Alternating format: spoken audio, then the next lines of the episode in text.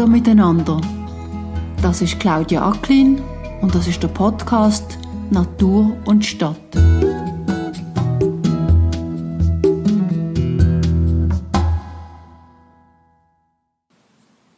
An dem Morgen im November scheint die Sonne so goldig als Vers Oktober.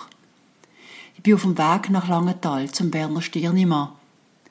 Er ist der Geschäftsleiter der Firma Biodiversia und der Projektleiter vom Modellvorhaben mit dem Namen Den Garten der Agglomeration Langenthal gemeinsam gestalten. Ich treffe den Werner Stirnimann am Bahnhof. Er hat das Auto von Mobility gemietet und wir fahren gerade los. Darum tönt es manchmal auch ein bisschen so wie in einer Büchse. Im Oberaargau kommen die vier Kantone Solothurn, Bern, Luzern, Aargau und 19 Gemeinden zusammen. In dieser Region liegt eins von den Smaragdgebieten der Schweiz, wo in Europa bedrohte Tierarten und Pflanzen fördert. Seit 2009 und noch bis 2024 laufen dort zwei sogenannte Aufwertungsprojekte. Der Werner Stirnimann meint dazu, das Projekt Smaragdgebiet ist wie ein Spiegelei und in der Mitte liegt das Gäle vom Ei, das Modellvorhaben der Garten gemeinsam gestalten von Langenthal. Das Smaragdgebiet ist übrigens nicht ein Reservat im engeren Sinn. Es ist eine Region voller Häuser, Dörfer, Bauernbetriebe, drumherum Strassen, Wälder und so weiter. Man will dort Natur fördern. Was das genau heißt, zieht sich wie ein roter Faden durchs Gespräch. Auch später übrigens mit dem Adrian Glur, einem Bauer aus Rockwil. Doch zuerst der Werner Stirnimann. Ja, ist vielleicht auch ein bisschen das Teil vom Problem, das Naturschutz und Vogelschutz und so haben, weil es ist dann nachher einfach in einer gewissen Nische drin, in einer Ecke drin, oder? Und ja, es hat eigentlich niemand irgendwo daran hindern, aktiv zu werden für Moorsegler da zu Langenthal ja. zum Beispiel. Ja. Das ist überhaupt nicht eigentlich nur eine Sache vom Naturschutz, vom Vogelschutz, sondern das kann eigentlich jeder Hausbesitzer, jede Hausbesitzerin, die das das können alle dazu beitragen, vorausgesetzt, äh, sie haben ein grosses Haus, wo die zum Beispiel können nisten Oder sie haben die Möglichkeit, Blumenwiese anzulegen, wo nachher die Insekten sich entwickeln, die dann auch rumfliegen und können gefressen werden und die Moorsegler sind nachher auch eine wunderschöne Klangkulisse ja. hier von Langenthal. Ja, und da sind wir irgendwo bei, bei der Identität. Sie brauchen lieber den Begriff vom Fördern, weil das Fördern heisst eigentlich, ich mache konkret etwas und das ist per se eine positive Übersetzung vom Wort. Genau, oder? es geht darum, dass die Leute nicht irgendeine irgendeine Kompartimentierung machen oder eine Abwehrhaltung hinein. Oder die, es geht eigentlich auch darum, die äh, alten Denkmuster von den letzten Jahrzehnten, den 80er Jahren, äh, vielleicht zu überwinden, wo man eine Ökologiebewegung hatte und wo dann aber einfach auch die Landwirtschaft noch an einem ganz anderen Ort war als heute, also sehr negativ reagiert hat auf die Bestrebungen. Ja, wir haben es jetzt hier im Smaragdgebiet Oberaargau wirklich geschafft, das eigentlich zu durchbrechen. Wir gehen jetzt äh, zum Herrn Glur und er ist jetzt glaube ich nicht der typische Vogelschützer, macht aber durch seine tägliche Arbeit mindestens so viel wie ein Vogelschützer, wenn nicht viel mehr, weil er natürlich auch Flächen hat und vor allem Freude bekommen hat an dieser Förderung, zum Beispiel von der Feldlerche. Eines gibt es einen Prozess von der Annäherung von vielleicht verstrittenen Parteien aneinander, indem man auch andere Wörter braucht, Sachen nicht irgendwie radikalisiert, also nicht irgendwelche Stereotype bemüht, sondern konkret zusammen schaut, was man machen kann, um zum Beispiel bestimmte Tierart zu fördern. Und das ist für Sie in Ihrer Erfahrung jetzt eigentlich produktiver, als wenn man würde sagen, da haben wir etwas, was wir schützen und das daneben dran schützen wir Genau, also wir schauen die ganze Landschaft integral an. Und jetzt äh, fahren wir da Richtung äh, Rockwil. Und da hat es einen Wald rechts. Und da hat es zum Beispiel diverse invasive Neophytenbestände bis heute, aber es hat vor allem auch gehabt, riesige im anderen Wald vor allem auch.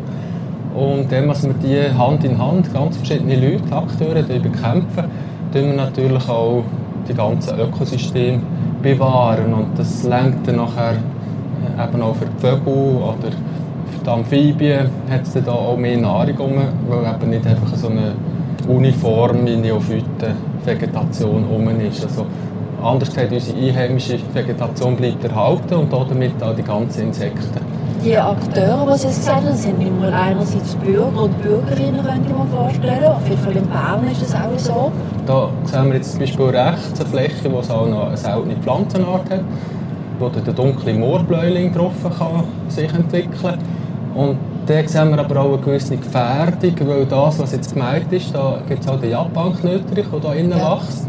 Und das ist jetzt zum Beispiel etwas, wo, wo ich mit dem Strassenbauinspektorat in Kontakt bin. Also wenn sie hier den Radstreifen machen, im Rahmen ja, von einem Ausbau, als sie nachher das Problem auch noch gerade lösen in Zusammenarbeit mit der Burgergemeinde Rocco. Und das ist jetzt zum Beispiel etwas, was ich im Rahmen von diesem Modellvorhaben können, können, das Ganze ein bisschen zu kartieren und nachher aufzuzeigen, ziemlich integral. Also, da habe ich zum Beispiel auch gerade noch den Wunsch angebracht, dass äh, die Unkenförderstandorte, wo, was vor allem da sind und wo in Zukunft auf der anderen Strassenseite auch noch werden sein, dass dort eine schöne Amphibienunterführung gerade auch so erstellt werden. Also dass es jetzt die Verbindung von so vielen verschiedenen Projekten in einem großen Projekt gibt, dass es mit Ihnen als Person zu tun ist, steckt dahinter äh, eine Standesaufnahme von den sagen, grössten Hotspots und denkt, da muss man jetzt etwas machen. Also dass sie jetzt 15 Jahre berufliche Tätigkeit von mir stecken da drin, also mit der Biodiverse habe ich mich selbstständig gemacht habe, aber nachher eben auch Vereinsmarktgebiet äh, und dann engagiere ich mich zum Beispiel auch noch mit Provelo und habe dann nachher wieder den Provelo-Hut zum Beispiel, die Sichtweise, Kenntnis, Einblick und das Ganze ist auch in meinem Kopf und in meinem Leben langsam ein bisschen bunt geworden und das war eben super, als die Stadt Langenthal dahergekommen ist und gesagt hat, wir möchten euch gerne so ein Modell vorhaben vom Bundesamt für Raumentwicklung. Landschaft ist Mehrwert, äh, uns bewerben dafür. Und das haben wir nachher wirklich äh, innerhalb weniger Wochen, Anfang Juli bis Ende September, inklusive Sommerferien, haben wir die, den ganzen Bericht und auch die ganze Finanzierung von Seiten der Gemeinden hergebracht. Das ist also ein mittleres Weltwunder. Ja. Also wenn man also ein bisschen fremd ist wie ich, hat man das Gefühl, das ist ein komplexes Gebilde, das Oberaargau, oder? Mit ja. den vielen verschiedenen Verantwortlichkeiten, verschiedenen Behörden. Genau. Also es ist wirklich eine Vielfalt in, in den verschiedensten Dimensionen, also Arten, äh, Haufen Gemeinden, nachher ein Haufen Organisationen, Haufen Akteure, ganz unterschiedlicher Art, äh, unterschiedliche Sichtweisen. Ja, aber ich glaube, ziemlich alles im positiven Bereich.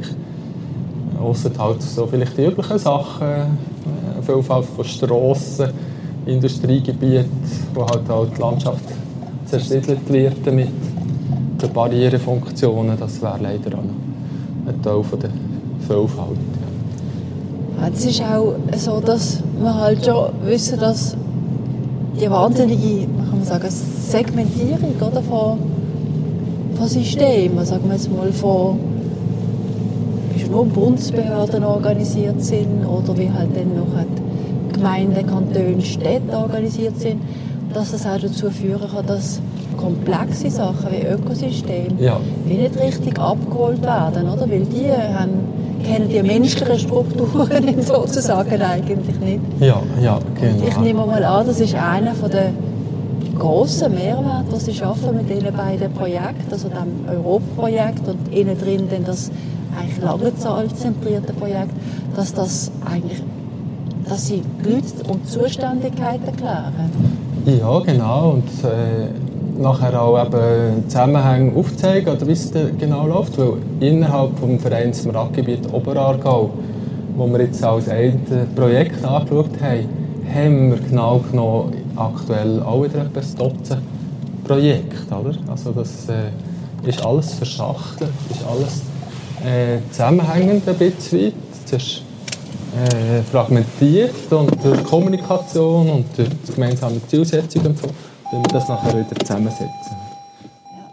Wir fahren zuerst aus Langenthal raus, Richtung Grogwil. Dort treffen wir den Adrian Glur und fahren mit ihm auf den Hügel rauf. Von dort aus sieht man in alle Richtungen, auch aufs Land vom Adrian Glur. Das hier im Hintergrund sind übrigens ein bisschen weiter weg die Kirchenglocken von Rockwil. Der Adrian Glur vertritt die Landwirtschaft im Vorstand vom Europaprojekt Smaragdgebiet Oberaargau und er ist auch im Gemeinderat von Rockwil aktiv. Ich wollte von ihm zuerst wissen, sind Sie hier aufgewachsen und machen Sie das eigentlich schon seit immer, was Sie jetzt machen? Eigentlich schon. Ich bin Urrockwiler, hier geboren, im elterlichen Betrieb aufgewachsen und eigentlich schon immer wollen. das Bauern machen. Oder? Und äh, ja, bin eigentlich noch drin gewachsen und immer noch voll drin, jetzt mit 55. Von dem her, mittlerweile schon bald 25 Jahre, und ich selbstständig tue. Angefangen dann hat man noch niemand von Ökologie gross dann ist es um Produktion gegangen und mittlerweile ist das natürlich ein wesentlicher Bestandteil von unserem Betrieb. Auch, oder nicht zuletzt auch die Lage, was so speziell ist, eben im Smaragdgebiet drin, wo aber auch destiniert ist, dass man dort gewisse Sachen aufwerten kann und im Prinzip die Tiere dazu beitragen für die sogenannte Biodiversität. Ja. Können Sie mir kurz erklären und vielleicht auch alle anderen Hörer, die gar nicht wissen, was ein Smaragdgebiet ist? Was ist typisch für ein Smaragdgebiet? Gut, da bin ich jetzt wahrscheinlich nicht ganz die richtige Person für das zu beantworten, aber äh, kann ich. Ja, ich glaube, das ist besser, Werner, wenn du dort etwas dazu sagst. Was ist ein Smaragdgebiet? Äh, das sind Gebiete in der Schweiz, in Europa heisst es nachher Natura 2000, wo besonders viele europaweit gefährdete Arten vorkommen. Eigentlich so eine Ballung und meistens sind das auch wirklich ganz spannende Gebiete, Südufer vom Neuenburger See zum Beispiel, der Monte San Giorgio, das Reussgebiet im Kanton Aargau und eben das Smaragdgebiet Oberaargau, hier am Schnittpunkt der Kantone Bern, Luzern, Aargau und Solothurn. Und äh, das zeigt ja eben schon, es ist irgendwo ein Ort mit Vielfalt. Und das ist, sieht man nachher auf den Flächen auch vom Adrian Glur ganz gut. Das sind ganz, ganz verschiedene Gebiete, landwirtschaftliche Flächen, Ökosystem, könnte man auch sagen, Nutzungssystem. Und da, ja, kannst du sicher aussagen.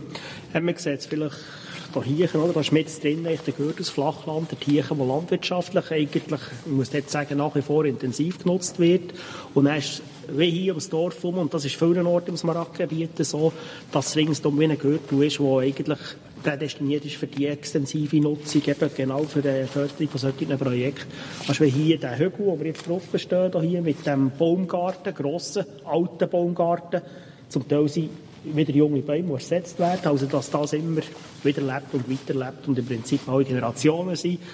Es ist auf der anderen Seite, wenn wir hier schauen, das ist im Bereich der Tiefen am tiefsten Punkt, wo dann die Gewässer sind mit diesen Brunnenbächen, wo wir, wie wir sagen, das ist ein Grundwasserbech, Grundwasseraufstoß. Da Tiechen sind dann andere äh, Arten, Sachen, die gefördert werden, Tiechen, die Feuchtgebiete und solche unterhalten werden und von dem her sehr, sehr vielfältig. Und das heißt, Sie tun beides machen. Sie tun einerseits die extensive Flächen bewirtschaften, aber auch intensive. Sie switchen sozusagen zwischen den Genau, beiden. das ist es so. Dass sie, kann man fast sagen, wie zwei Standbeine hier. Einerseits ist sicher die Produktion der Tiere, schaue ich sicher unter, also ich bin nicht Bio, aber in den integrierte Produktion, also IP-Betrieb von dem her. Und was möglich ist, mache ich heute auch bereits herbizidlos, also IP Swissgetreide, herbizidlos, Herdöpfel, alles herbizidlos, möglichst tiefen Chemieeinsatz, das ist einfach das Ziel, oder? Muss das Ziel sein von dem her und nebendran habe ich rund 25 Prozent der Fläche, die eben in diesem Gürtel rund um das fruchtbare Nachbarland herum ist, wo wir wirklich auf, auf der extensiven Schiene fahren. Wir haben auch Tiere so, wo wir das Futter können nutzen und das kann ich nicht brauchen für eine intensive, äh, leistungsbetonte Milchkühe, sondern hier haben wir eine harte schottische Hochlandrinder, wo ein Partnerbetrieb von mir hat. Das Futter wird als der genutzt. Und dann innerhalb dieser Flächen, die eben 25 Prozent ausmachen für die Gesamtfläche, können wir dann im Prinzip die Projekte, die mit Smaragd, das kann man dort wunderbar integrieren. Es ist wirklich dann einfach switchen, auch von der intensiven Produktion, wenn man schauen, zu den Kulturen schauen, geht man auch in den Norden man eigentlich gar nichts macht für das Produkt, das drauf wächst, sondern wirklich um für die Fördermaßnahmen, für die Sachen, die man vielleicht auf den ersten Blick nicht sieht, sieht dann manchmal unordentlich aus, oder für unsere Begriffe, oder für einen Ackerbauer von dem her, aber äh, es ergänzt sich eigentlich sehr gut beides. Was ist integrierte Produktion? Ganz genau die Definition müssen wir auch geschwind wieder nachlesen vom Dings her, aber das heisst im Prinzip, dass man es einfach, was ich die Lehre gemacht habe, das sind jetzt mittlerweile 30 Jahre gut, denke ja, dann hat es einfach geheißen, so wird produziert als Produkt, ja, dann der Chemieeinsatz und, und die Massnahmen und fertig. Oder? Da ist man im Prinzip, im Frühling hat man den Plan gemacht, was man ausbringen dann und dann in diesem Stadium von der Pflanze und gut.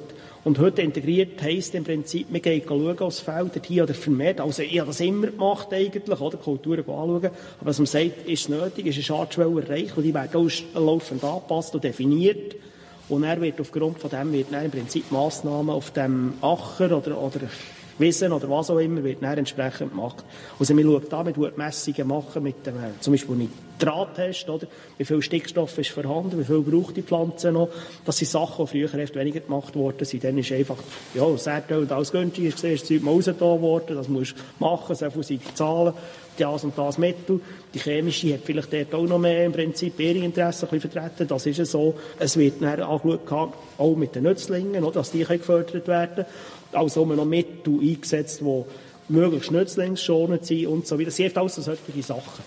Strigle hat er noch erwähnt. Also, das ist äh, so mit einer Ecke, eine spezielle Eggenbitz, wo die Begleitkräuter eben dort entfernen. Oder genau, ja. ja. Durch was ist denn der Wandel gekommen, richtig integrierte Produktion? Ist das äh, auch ein bisschen alles mit, mitgeholfen, die vom Dings her und natürlich auch von der Bevölkerung her. Also das sind dann sind ja die ersten Unfälle passiert oder alles irgendwie Beeinträchtigungen und ja, und irgendwie Grundwasserverschmutzungen sind vielleicht passiert im einen oder anderen Ort. Produkte sind zum Beispiel haben Rückstände irgendwelcher Art vom Dings her. Und dort hat man dann, ja, ist auch der Wunsch, und das, das achte ich als Wichtigste, man will doch das produzieren, was die Bevölkerung nachfragt. Oder? Das ist dann, das Bio ist aufgekommen, der Tierchen. Und dann hat man gesagt, Bio ist gut, das kann man ein bisschen weit machen, aber an gewissen Ort bringt man einfach Qualität irgendwie, gerade mit den Krankheiten so probiert, ein Zwischending noch zu finden, ja, zwischen Bio und der vollen, vollgasintensiven Produktion. Und dann ist die integrierte gekommen, als Zwischenlösung. Und daraus ist nicht das Label IP Suisse gekommen. Das ist einfach wie eine Zwischenlösung von, äh, von Bio- und konventioneller Landwirtschaft. Ich habe jetzt ein IP Suisse Weizen, den ich produziere, der ist herbizidlos. Keine Fungizid keine Insektizid. Also ich fahre mit Spritzen nichts mehr. Das Einzige, was ich den Unterschied mache zum Bio, ist von den Nährstoffen her.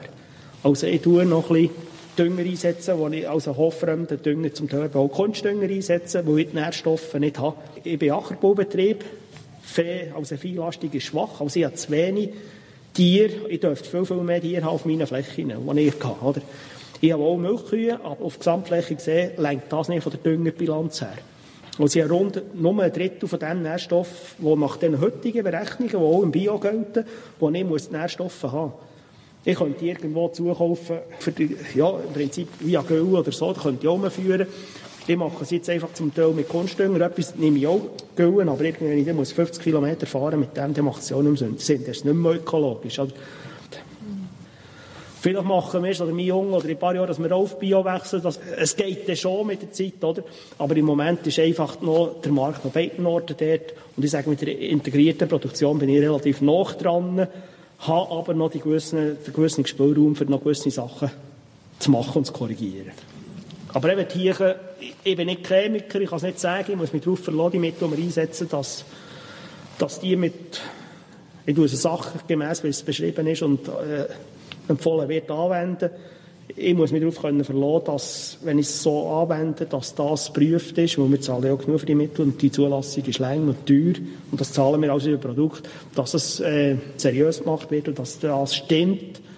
Und eben jetzt gerade auch wieder im Zusammenhang mit die Abstimmung, die wir auch schon gesagt haben, von, von diesem Sommer, hier ist ja viel gesagt worden, ja das und das geht halt gleich ins Grundwasser rein. Es sind auch Produkte, die eingesetzt worden sind, wo im Nachhinein merkt, der Tier ist halt irgendwie ein Rückstand scheinbar vorhanden und äh, das können wir als Anwender, wir können das nicht alles äh, anschauen und, und, beurteilen. Für das müssen wir uns auf die Fachleute, die das testen, können verloren und in der Hoffnung, dass die unabhängig sind und nicht irgendeiner Branche zugetan oder äh, im Sinn von denen arbeiten.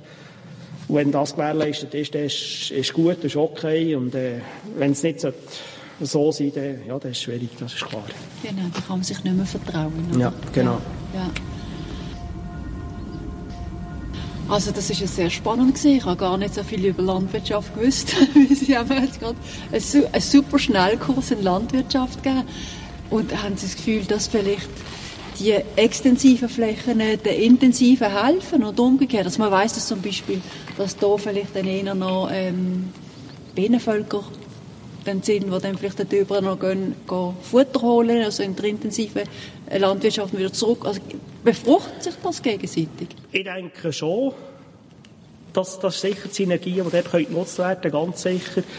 Ich komme manchmal auch an Grenzen in gewissen Sachen. Oder? Ich habe jetzt mit Leuten, die sagen, ja, du noch mehr vernetzen, noch ins Intensive rein, mit der irgendwie noch irgendwie äh, Krautsaum oder etwas machen.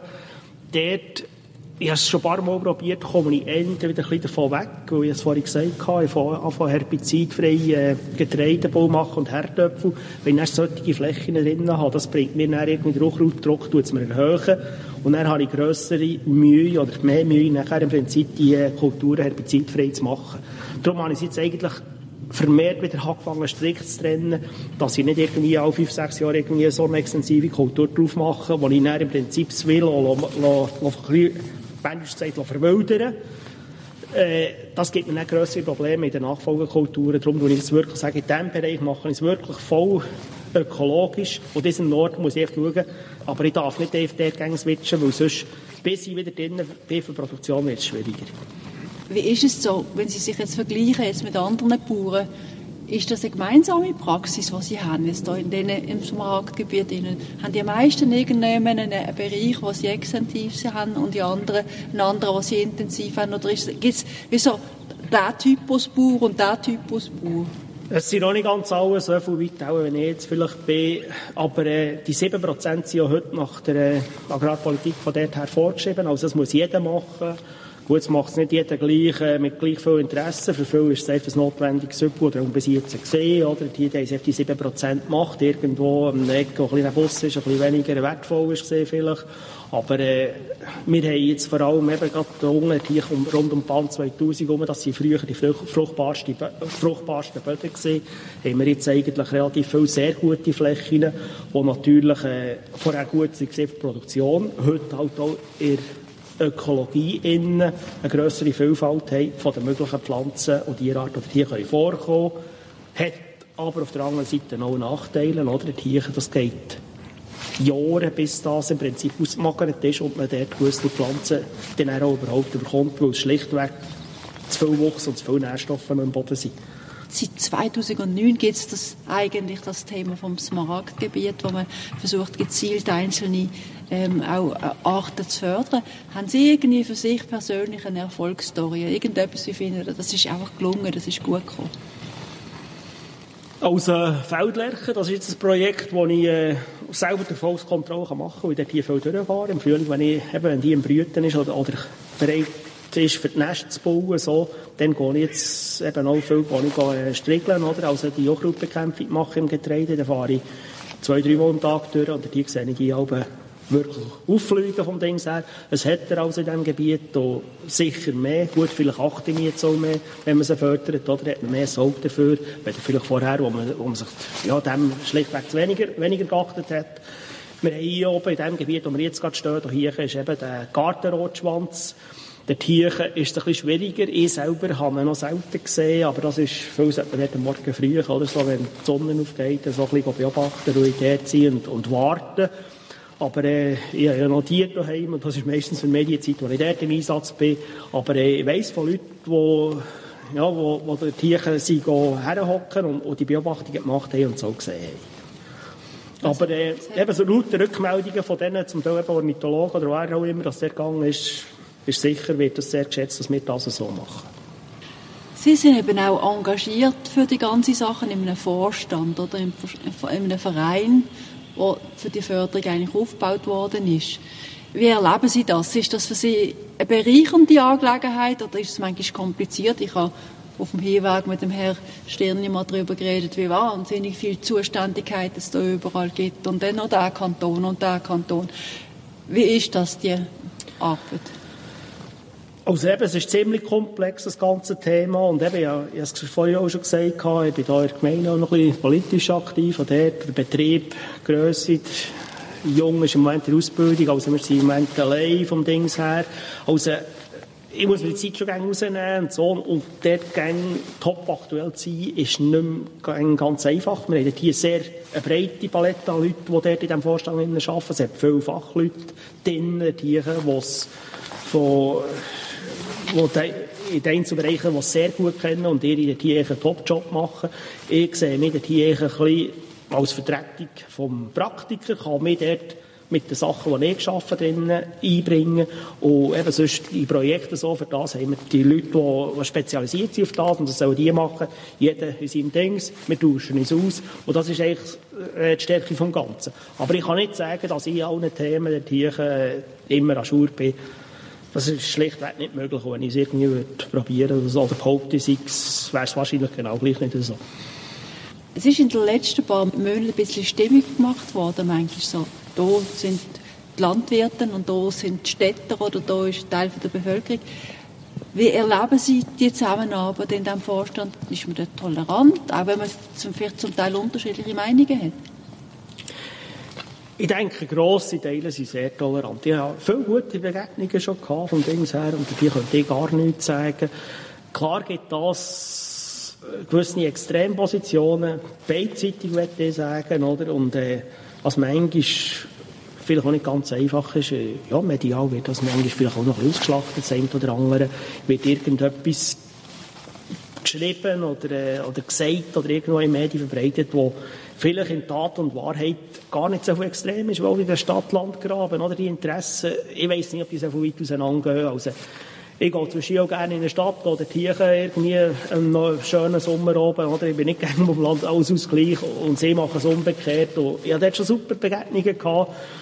Klar ist es rund um die Abstimmung, die da letzten Sommer war, der eine oder andere, wenn ich halt mit dem Düngersteuer mit der Spritze rumfahre, auch wenn ich um irgendetwas, wo biologisches Produktpräparat hinten hatte, vielleicht und rausgelassen habe, das sehen die nicht. Hier haben wir auch schon den, den ominösen Finger hochgehauen, so solche Sachen, aber ohne zu diskutieren. Und das ist nicht sachlich, also muss man einfach darüber wegschauen. Und äh, ich glaube, es sind gleich die meisten oder fast alle Leute probieren, das Beste zu geben im Bereich, wo sie arbeiten. Und äh, ja, wir sind ein dicht besiedeltes Land, oder? Es, es sind Sachen, die, die nicht optimal laufen, die ja, mit dem CO2-Ausstoß, den wir haben, mit, mit, mit der Bevölkerung und der Mobilität und allem drum und dran und dem Komfort, wo wir halt ein gewisses Niveau erreicht haben, das ist nicht immer ganz einfach. Da müssen wir Kompromisse machen und äh, es wird nie ganz zu vermeiden sein, das ist definitiv so. Aber ich denke, wenn wir alle ein bisschen probieren, das Beste zu geben, so, dann habe ich die Hoffnung noch nicht verloren, dass wir dort sicher noch irgendwie Kurven werden kriegen und irgendwie dort hier noch äh, ja, auf einem normalen Niveau hoffentlich können weiter zusammenarbeiten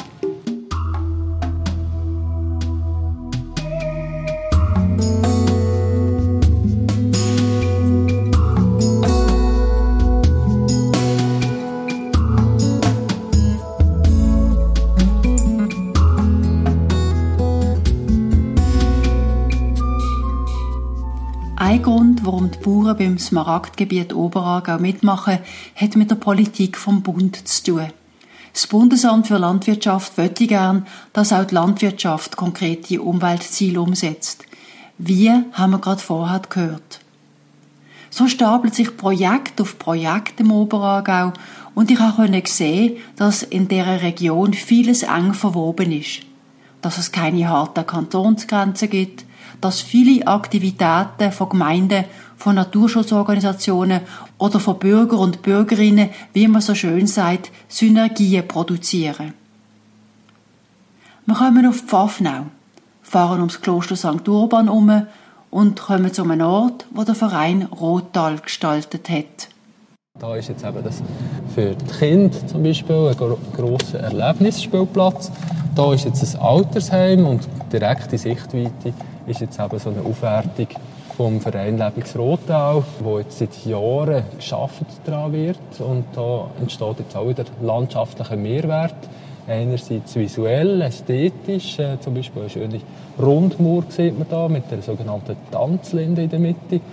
Und andererseits ist das natürlich nachher auch für diverse Arten, zum Beispiel die Ringelnattern, die hier nachher lebt, ist das ein Mehrwert. Und da sind wir mitten in, in der Artenförderung, mitten bei den europaweit gefährdeten Arten. Das ist jetzt äh, eben ein bisschen außerhalb von, von der eigentlichen Gartenagglomeration. Aber es ist vielleicht auch kennzeichnend, dass wir eben offen sind oder in verschiedenster Beziehung. Mit der Vernetzung von all diesen Aktivitäten, die macht aus dem so eine, so eine, wirklich ein, ein ganz beachtliches Weg, oder? Weil man ein Booster ist, oder, für die ganze Region. Ja, genau. Also hier im Smaragdgebiet Oberaargau kommen eigentlich verschiedene Visionen ja, wirklich Visionen zusammen. Einerseits eben das Smaragdgebiet, wo wir konzentriert europaweit gefährdete Arten dort fördern. Das geht nachher nahtlos über die sogenannte Rotaler Kulturlandschaft, wo dann wieder nicht der Verein Smaragdgebiet die Vision entwickelt hat, sondern der Verein Lebens Rotau. Und da haben wir natürlich auch jetzt die Zeitachse, die sehr beachtlich ist, langsam. Also der Verein Lebens Rotau ist 1989 gegründet worden und das, was wir jetzt hier gesagt das Stück Land ist 2010, das können erworben werden vom Verein Lebensrotau. Seither arbeiten wir daran und da sieht man ein bisschen, ja, und eben das Vereinsmarktgebiet ist seit 2009 am Umsetzen, ist vorher schon in Start, ins Handeln reingekommen. Und das sind eben wirklich Dimensionen, wo dann natürlich auch etwas entstehen kann. Also, und wo eben auch Relevanz kann daraus entstehen kann. Und das ist das, was, glaube ich, in der Schweizer äh, Biodiversitätspolitik bis heute sehr stark fehlt, weil man halt wirklich sehr stark auf dem Schutz lange Zeit so geblieben ist, also Naturschutzgebiet, äh, Arten. Und aus meiner Sicht ist das, ja, hat das nicht genügt? Und ich glaube, es zeigen ja auch die aktuellen Untersuchungen, weil da ist man ein Stück weit natürlich immer auf der Verliererseite, weil die negativen Faktoren, wie zum Beispiel Düngereintrag aus der Luft oder also zum Beispiel Zerschneidung und Zersiedelung und so weiter, das sind alles Faktoren, die negativ wirken. Und da muss man eben auf der anderen Seite wirklich fördern, vorwärts schreiten, äh, Neues schaffen, relevante Flächen auch aufwerten damit am Ende eigentlich die negativen Tendenzen können überdeckt werden durch eine ja, Aufwärtsbewegung. Dass wir unsere Landschaft zersiedeln, dass wir, sie, dass wir Biodiversitätsräume, also Lebensräume zerstückeln, ist ja nicht unbedingt das Problem vom Naturschutz. Das ist eigentlich das Problem von unserer Gesellschaft, die die Art von Bedürfnis entwickelt hat und Biodiversität hat auch unter Druck setzen und Lebensräume hat zerstören und Kulturraum hat auch beanspruchen eigentlich. Ich behaupte jetzt, dass Naturschutz einfach eine zu defensive Haltung war und wahrscheinlich immer noch ist. Auch Hochmoor zum Beispiel. Man hat ein wunderbares Inventar gemacht, man hat Schutz gemacht, aber die Störung der Hochmoor ist trotzdem vorangeschritten. Es sind riesige Gelder, die ins Spiel kommen, dass man eben äh, das kann wieder die Tendenz wieder kann umkehren oder? Und vielleicht läuft das immer noch unter Naturschutz, aber ja, ich denke, das ist jetzt einfach Förderprogramm oder das ist, äh, die ganze ökologische Infrastruktur kommt ja jetzt rein, dass man wirklich grossflächiger denkt und eben aus der Defensive rauskommt in Bezug auf gefährdete Arten, aber auch in Bezug auf landschaftlichen Mehrwert. Damit wollte ich überhaupt nicht sagen, dass es bis jetzt äh, nicht zum Teil schon passiert, also gerade in der Landwirtschaft. Oder zum Beispiel der Fondslandschaft Schweiz, oder, hat ja Dutzende, Hunderte von Projekten unterdessen können unterstützen. Pro Natura hat auch hier in unserer Gegend ein ganz grosses Gebiet äh, zum Beispiel gekauft, dort das aufwerten. Also das ist jetzt schon eine längere Bewegung.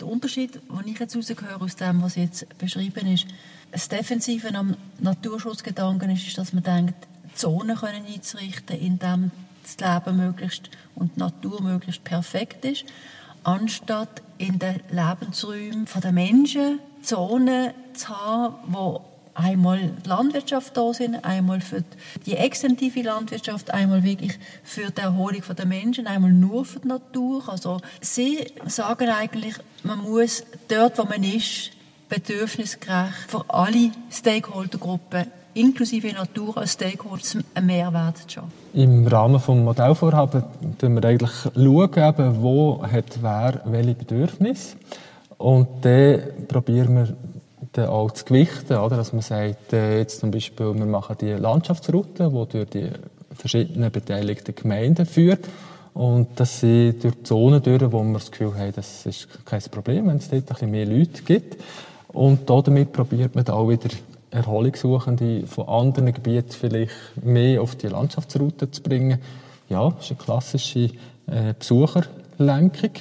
Das ist sicher ein Punkt. Und eben nachher die, die ganze Multifunktionalität, dass wir eben nicht steif jetzt sich irgendwo an Naturschutzgebietsgrenzen dort festhalten, sondern wirklich 100 Prozent von dem Smaragdgebiet Oberaargau anschaut. Und ich habe zum Beispiel mit einer Immobilienentwicklungsfirma zu Langenthal einen Austausch gehabt, wo ich Ihnen mal geschildert habe. Entlang vom Bahngleis sind das äh, sehr spezielle Lebensräume, sehr spezielle Arten, die dort vorkommen. Wenn Sie dort etwas daran entwickeln, können Sie das nachher auch mit Schotterflächen und so ihre Überbauung reinziehen. Andererseits, hinter den neuen Gebäuden wird es in der Schattung sein. Es ist eine parkartige Umgebung. Dort habe ich vorgeschlagen, dass sie eben auch wieder grosse Bäume setzen. Das ist also Linde zum Beispiel, oder ganz typisch bei uns äh, das Traubenkrise. Dass man eigentlich wirklich ja, wegkommt von dem, vielleicht auch denken, da Natur, da Mensch, sondern ja, dass wir vielleicht mehr Einheit werden. Wäre doch eigentlich wunderschön. Nicht weit weg von St. Urban kommen wir an einer Lehmgrube vorbei. Und dann noch ein bisschen weiter kommen wir zu einem Teich, der durch einen kleinen Hag einem Spazierweg abgrenzt ist. Ich kann nicht anders, ich muss einen Spruch machen. Also das ist jetzt wirklich im engeren Sinn, kann man sagen, ein Naturschutzgebiet, ein kleines, oder?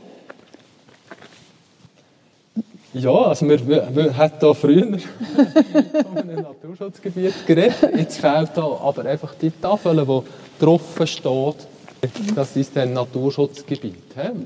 Aber es ist, es ist eine, die signalisiert durch ähm, die Absperrung, schaut, das ist jetzt nicht für euch Menschen denkt. Und auch nicht für eure Hunde, sehr wahrscheinlich.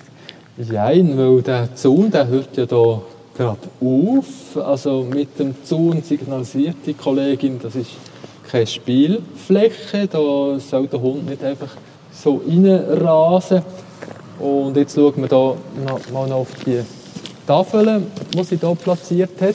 Also da erklärt sie, also im Herbst 2019, auf dem anstehenden Lehm, also da hat Lehm im Untergrund, eben so Kleingewässer geschaffen worden sind für die Gelbbauchunken. Sie hat da sogar verschiedene Exemplare fotografiert, um zu zeigen, jede sieht auf, auf der Unterseite wieder anders aus. Also jede hat auch eine eigene Genetik und sieht, von wem das gefördert worden ist. Das sind ganz verschiedene Institutionen, Ökofonds, Renaturierungsfonds, der Kanton. Also auch da wieder eine grosse Vielfalt. Und der bitte gehen Sie respektvoll mit diesem Lebensraum für seltene Tier- und Pflanzenarten um. Also man soll nicht drauf umfahren, man soll Tiere nicht einfangen. Wenn jetzt aber jemand wirklich interessiert ist und da vielleicht mal so einen Unken entdecken will, dann denke ich, wird sie auch nicht böse, wenn sie gerade der Nähe ist. Weil wenn sich jemand echt interessiert, ist das eben ein Gebiet, das Maraggebiet Oberargau, wo man überall immer wieder irgendwo etwas Spannendes entdecken wo man auch willkommen ist. Mhm.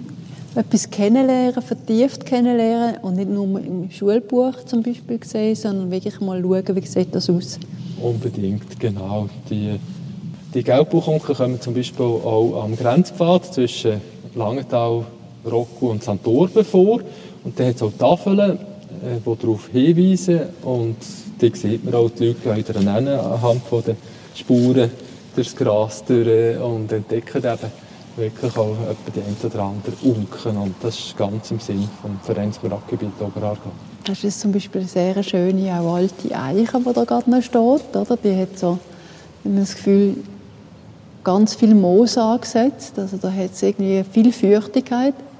Also Unken werden einerseits im Offenland bei uns hier gefördert.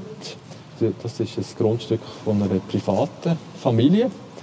Andererseits werden Unken aber auch hier im Wald gefördert, unter anderem durch die Burgergemeinde Rocco. Und die haben unterdessen das ganze Know-how vom Dümpelbau und so, Weiherbau, haben sich die angeeignet. Die sind richtige starke Partner geworden in diesem Gebiet. Dann nachher haben wir vorhin die Lehmgrube gesehen, von der Ziegelei Rockwil. Und dort drinnen werden nachher auch wieder Dunkel im grossen Stil gefördert. Wenn wir über Kantonsgrenzen an den nächsten Waldrand gehen, dort sind eben die Aufwertungen vom Verein Lebensrotal, dort werden wieder Dunkel gefördert. Oder gibt es vielleicht auch durch gewisse landwirtschaftliche Arbeiten ausnahmsweise mal eine Fahrspur. Das wenn man normalerweise wetten wir das natürlich nicht, aus Bodenschutzgründen. Aber ausgerechnet so eine Fahrspur kann unter Umständen nachher ein super Platz sein, wo sich einmal so eine Unkelpopulation vermehrt. Und da sehen wir jetzt, da sind wir jetzt wirklich außerhalb von den normalen Naturschutztätigkeiten, weil die Arten eben auch in ganz verschiedenen Landschaftskammern, Nutzungssystemen, Lebensräumen, Ökosystemen können vorkommen, ist es eben wirklich, glaube ich, ganz tolle Sache, die verschiedenen Elemente hier so stark ineinander hineingreifen. Das ist ein sehr schöner Ort hier. Also ich sage mit diesen Farbigkeiten, mit dem auch farbigen Moos, es gibt ganz unterschiedliche Flechtenarten. Also gerade jetzt im Moment ist es hier wirklich ganz, ganz speziell. Jetzt, äh, als jemand, der gerne geologische Karten nimmt, weiss ich, dass da die ganze Flanke natürlich eben der, die bunte Mergel, die tonhaltige Schicht darunter ist, die eben auch ermöglicht, dass jetzt da so eine Unkenweiherlandschaft rum ist. Und das zieht sich nachher da auch in Wald ein. Und da haben wir zum Beispiel die sogenannte Fichten-Tannenwald Pflanzengesellschaft. Und genau genommen heisst die Peitschenmoos, also, Entschuldigung, also auf Botanisch gesagt, heisst die Peitschenmoos-Tannenwald. Und das ist eine Moosart, die der den Namen gibt, aber die ist wirklich sehr charakteristisch. Extrem schwierig zu finden, leider, das Moos. Wegen dem lassen wir das jetzt weg. Das hat, er, er sieht jetzt eigentlich ein bisschen urwaldmässig aus, der Wald, oder? Er sieht nicht stark bewirtschaftet aus.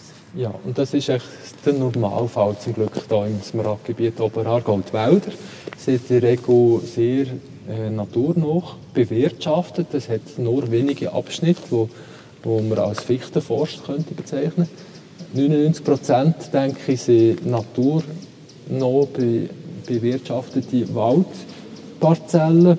Und äh, als man da trotzdem so viele Tannen sieht, hat mindestens ein Stück weit damit zu tun, dass eben die Peitschenmoos, Fichten, Tannenwälder, dass die da eben natürlich vorkommen. Mit im Mittelland auf nur 470 Meter ungefähr über Meer haben wir hier Tannenwälder, die man sonst äh, in den höheren Voralpenlagen würde suchen.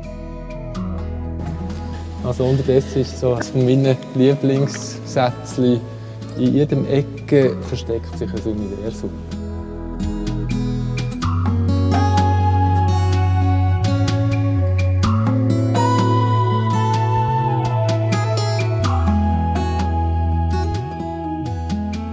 Das ist wieder eine Folge von Natur und Stadt und ich hoffe, dass sie Ihnen gefallen hat. Ich danke Werner Sternimann und dem Adrian Glur recht herzlich für ihre Zeit. Und noch zum Schluss. Alle, die wollen, können Natur und Stadt auf Apple oder Google Podcast oder auf Spotify abonnieren. Man kann mir auf Twitter, LinkedIn, Facebook oder Instagram folgen oder man kann meine Newsletter abonnieren. Alle Informationen dazu finden Sie in meinen Show Notes. Wenn es Ihnen gefallen hat, dann bitte weiterempfehlen. Ich würde mich freuen, wenn Sie auch das nächste Mal wieder zuhören.